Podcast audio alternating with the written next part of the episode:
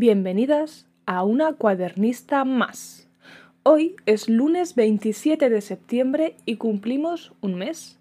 Cuatro programas seguidos en los que espero, en algún momento de estos 21 días desde la emisión del primero, hayas tenido la tentación de meter un cuaderno en tu bolso o mochila y recorrerte tu ciudad de otra manera, con otra mirada. Quizá insisto mucho en este tema, Puede que me repita demasiado, pero aprender a mirar lo rutinario como si no lo hubieses visto nunca es posiblemente el aprendizaje más lindo que me llevo de esta práctica. También es válido con personas, pero hay que tener una inteligencia especial para desaprender lo que se conoce del gesto de alguien a quien aprecias. En nuestro primer capítulo os hablé del libro de los elementos del dibujo, de John Ruskin, del cual os voy a leer un párrafo que me resultó muy revelador. No dibuje cosas que ame, debido a sus asociaciones, o al menos no los dibuje porque los ame, solo porque simplemente no puede conseguir nada más para dibujar. Si intenta dibujar lugares que ama, seguramente estará siempre enredado entre impecables paredes de ladrillo, rejas de hierro, caminos de grava, invernaderos y setos floridos. Además de eso, continuamente se verá conducido a algún esfuerzo para hacer que su dibujo sea bonito o completo, lo que será fatal para su progreso. Estará ansioso de que el dibujo en el que está trabajando se vea bien cuando esté terminado. Todo lo que tiene que preocuparle es hacerlo bien y aprender tanto como sea posible mientras tanto.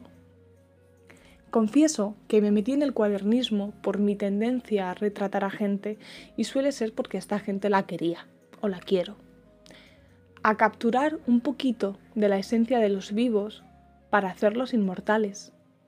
Después de muchos cuadros y algunos dibujos, puedo confesar que en ocasiones lo he conseguido, en muy pocas, en muchas menos de las que me gustaría, en muchas menos de las veces que lo intenté, pero lo conseguí.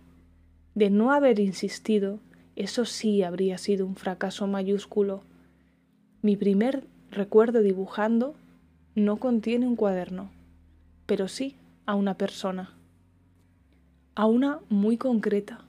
Es mi abuela, buscando folios por toda su casa, prestándome un lapicero de los que Ikea daba en otros tiempos, con media goma rota que se habría dejado cualquiera de mis primos por allí, y ella sentándose frente a mí, en esa mesa de camilla, aburrida de que todos los días le pidiese que me dejase retratarla, mientras me contaba cualquier anécdota de las de antes, que incluían familiares que nunca conocí, porque si sea de cotillear, mejor que sea de alguien a quien no le afecte, que tú sepas que se peleó aquella vez con el cura del pueblo o fue atropellado por una vaca a los cinco años.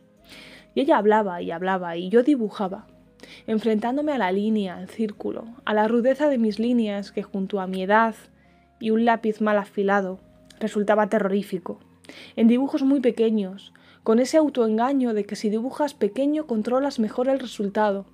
No sé por qué todos los peques llegan a esa conclusión. Hoy, que soy profe de alguno de ellos, me toca deshacer ese aprendizaje y verme sumamente reflejada en muchos de sus trazos, pero donde más me veo, sin lugar a dudas, es en su tenacidad de que hoy no, pero quizá mañana, aquí va a estar traducida justo la imagen que tengo en la mente. En ese deseo extraño de que ojalá mi mano pudiese funcionar como una impresora y al mismo tiempo no querer eso porque no tendría ninguna gracia.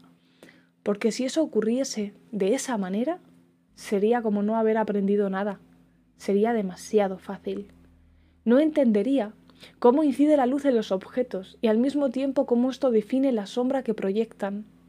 Que si esa sombra no existe, por muy iluminados que estén, solo se va a tratar de elementos flotantes en un espacio que nuestro cerebro no va a saber entender, porque el dibujo se podría definir como el arte de hacer ver cosas donde en realidad solo hay una maraña de colores en un papel, tela o cuaderno.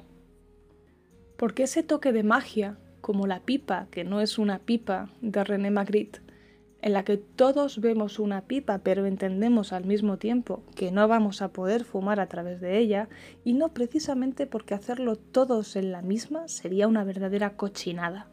Siguiendo en el orden del cuadernismo, la profesora Elena García Muñoz de la Escuela de Arte de Murcia y a su vez su jefa de estudios, definía en 2012 este movimiento con estas palabras. Nos falla la memoria y para ayudarla apuntamos cosas en papelitos lo que vemos, nos gusta y queremos recordar o retener. Los cuadernos usados nos sirven para saber quiénes hemos sido. Y yo aquí también incluyo a mi abuela, porque me fallará la memoria, como lo hace desde que me di cuenta que ya no sé cómo sonaba su voz. Es un fragmento de recuerdo que no sé si recuperaré algún día, pero quizá en la inocencia de aquella niña que rebuscaba por folios o cuadernos por toda la casa y no contaba ni con siete años, estaba la capacidad, me gusta pensar que sí, de valorar ese momento, esa suma de días repetidos haciendo lo mismo como algo importante. Quizá no podría valorar que se convertirían en un eje de dirección, un recuerdo transformado en rosa de los vientos que marcó el resto de caminos a tomar. Como habéis visto, este capítulo ha sido un poco diferente, pero no quería que pasara más tiempo, más sin hablar de la razón de todo. Gracias por el nombre, abuela. Nos vemos un lunes de estos, ya en un mes diferente, pero muy especial para el dibujo en el mundo. No perdáis la oportunidad de seguir el hashtag Inktober. Buscad la lista oficial y cotillead las listas de creación alternativa es mucho más interesante. Si dais vosotros con aquello de lo que os estoy hablando y ni siquiera os estoy explicando. El lunes 4 de octubre, ya volcados totalmente en este asunto, lo desarrollaré con sus pros y contras. El pequeño spoiler es que esta actividad hace de mi octubre un reto en sí mismo realmente enriquecedor. Y ahora sí me despido que el grafito os acompañe, Mari.